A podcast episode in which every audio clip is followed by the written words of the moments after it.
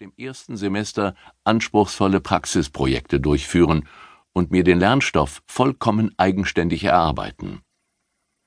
Auch der Master, den ich an der London School of Economics innerhalb von zehn Monaten in einem neuen Studienfach absolvierte, verlangte nach raffinierten Studienmethoden und Zeitmanagement-Tricks. Das Lesevolumen war enorm, oft bis zu 500 Seiten pro Woche. Sobald eine schriftliche Arbeit abgegeben war, kam die nächste. In der Lernzeit galt es, den Stoff für sechs Fächer gleichzeitig zu lernen. Es blieb keine Zeit für Ineffizienzen. Tag um Tag musste gehandelt, gelernt, gelesen und geschrieben werden. Und das beim organisatorischen Aufwand eines Auslandsstudiums inklusive Fernbeziehung. Angefangen von einem Start-up in Sprockhövel, frag nicht bis zum Großkonzern in London. Von freier Projektarbeit bis zur fordernden Unternehmensberatung arbeitete ich mich in verschiedenste Aufgaben ein. Dabei merkte ich, welche Methoden sich in andere Bereiche übertragen lassen und was speziell nur für ein Gebiet galt. Ob im Beruf oder Studium. Ich versuchte neben dem eigentlichen Projekt auch persönlich zu wachsen und meine Kompetenzen zu erweitern. Dieses Wissen möchte ich nun weitergeben. Die fünf Module der persönlichen Produktivität. Gutes Zeitmanagement ist wichtig, doch längst nicht alles. Sicher hast du schon einmal einen Tag vertrödelt und dich am Ende gewundert, warum du wieder nichts geschafft hast, obwohl du eigentlich viel Zeit hattest. Spätestens wenn du alle Verabredungen und Termine abgesagt hast und dann am Schreibtisch auf ein leeres Blatt Papier starrst, merkst du, dass dir weitere Zutaten zur zündenden Idee fehlen. Und so kannst du wohl nachvollziehen, dass 95 Prozent meiner Seminarteilnehmer über Motivations- und Konzentrationsprobleme klagen. Aber auch eine clevere Organisation ist nicht zu verachten. Wenn das Arbeitsumfeld gut strukturiert ist, fällt die Kontrolle über die Aufgaben viel leichter und hält den Effizienzkiller Unentschlossenheit vom Hals. Aufgrund dieser verschiedenen Erfolgszutaten möchte ich hier lieber von persönlicher Produktivität sprechen. Das bedeutet also das Ende des Zeitmanagements? Ohnehin ist Zeitmanagement genau genommen ein verfehlter Begriff. Zeit kann man nicht managen. Du kannst die Batterien aus deiner Armbanduhr herausnehmen oder den Wecker kaputt schlagen, die Zeit läuft dennoch weiter. Wichtiger ist, was du mit ihr anstellst, welche Dinge du tust, wie motiviert, lustvoll und konzentriert du lebst, lernst, arbeitest. Das subjektive Zeitgefühl ist entscheidend. Und dies wird eben durch Faktoren wie Motivation, Konzentration und Entschlossenheit geprägt. Deswegen passt das Wort Produktivität als Begriff für dieses Buch besser als Zeit bzw. Selbstmanagement. Es ist vielseitiger und treffender. Rein ökonomisch ist man produktiv, wenn man effizienter arbeitet. Entweder schafft man mehr mit gleichem Aufwand, braucht weniger Zeit oder steigert seine Qualität. Produktivität ist also ein Mittel, Ressourcen Zeit, Energie, Geld zu sparen und seine Wünsche und Aufgaben zu erfüllen. Aber auch der Aspekt der Leistungsfähigkeit spielt eine Rolle.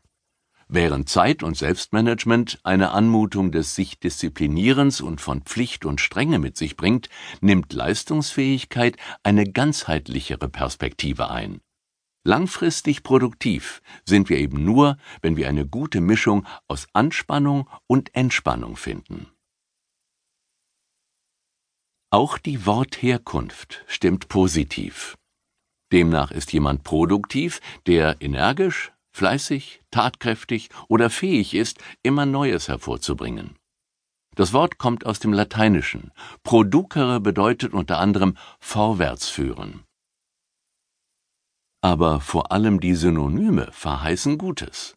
Demnach wird Produktivität mit Energie, Schaffensdrang, Tatkraft, Tüchtigkeit, Einfallsreichtum, Innovationskraft, Vorstellungsvermögen und Kreativität gleichgesetzt. Fassen wir zusammen. Produktiv als Adjektiv hat zwei Bedeutungen.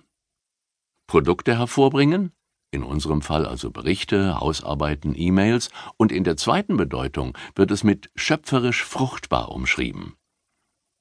Es wurde ursprünglich mit Kraft und Energie verbunden, aber auch mit Willen, Vorstellungsvermögen und Ideen. Eine gute Mischung aus einem körperlichen und geistigen Aspekt. Ein schönes Wort. Findest du nicht auch? Ja, natürlich. Aber halt. Es steckt noch mehr in den 13 Buchstaben.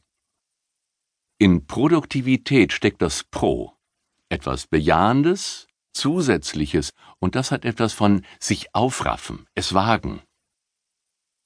Das Du im Wort möchte uns vielleicht darauf hinweisen, dass wir für unser Schicksal selbst verantwortlich sind und es proaktiv in die Hand nehmen. Und letztendlich steckt darin das Produkt, Produktivität als Produkt von vielen kleinen Stellhebeln und Schrauben. Diese sind für sich schrittweise leicht änderbar, machen aber in Summe einen gewaltigen Unterschied.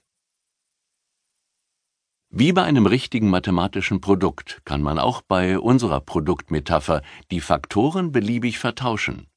Wo du also beginnst, ist vollkommen dir überlassen. Voilà. Ich präsentiere dir nun die effektivsten Faktoren. Sie sind in zwei Ebenen gegliedert. Einmal in fünf Module, die du gleichermaßen gezielt und flexibel auf die jeweilige Situation anpassen kannst. Eine Art Selbstcoaching-Tetris also. Zudem habe ich die Konzepte und Methoden in jeweils zehn goldene Regeln geformt, die dir Tipps häppchenweise servieren. Letzten Endes spielen alle Faktoren natürlich zusammen und ergänzen sich. Also, los geht's.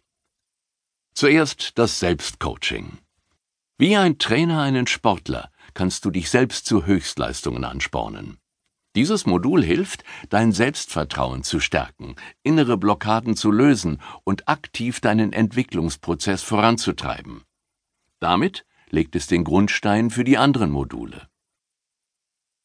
Motivation ist der Schlüssel, etwas zu verändern und voranzubringen.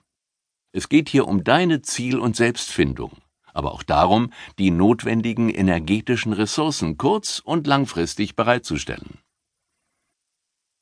Ist die Grundenergie aufgebaut, hilft dir Zeitmanagement bei der Umsetzung deiner Ziele. Dieses Kapitel wird dich animieren, bewusster mit deiner Zeit umzugehen und Denkkategorien vermitteln, mit denen es leichter fällt, die richtigen Prioritäten zu setzen. Das Konzentrationskapitel gibt nützliche Hinweise, wie du die Klarheit und Tiefe deiner Gedanken steigern und auf dein Ziel richten kannst. Auch Motivations- und Zeitmanagement-Tricks helfen dabei.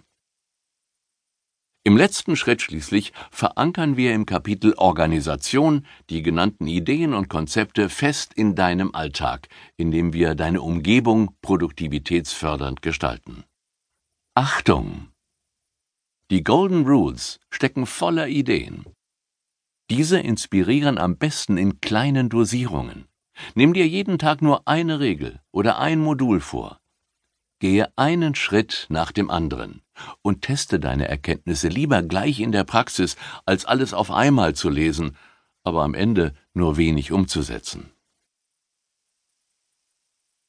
Dieses Hörbuch möchte dein Begleiter durch alle Lebens- und Arbeitsphasen sein. Verwende es als Ressource, um dir ein breites Methodenwissen anzueignen.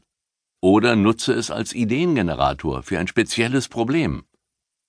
Natürlich ist es auch ideal, um Grundsätze aufzufrischen und neue Anregungen für die Praxis zu holen.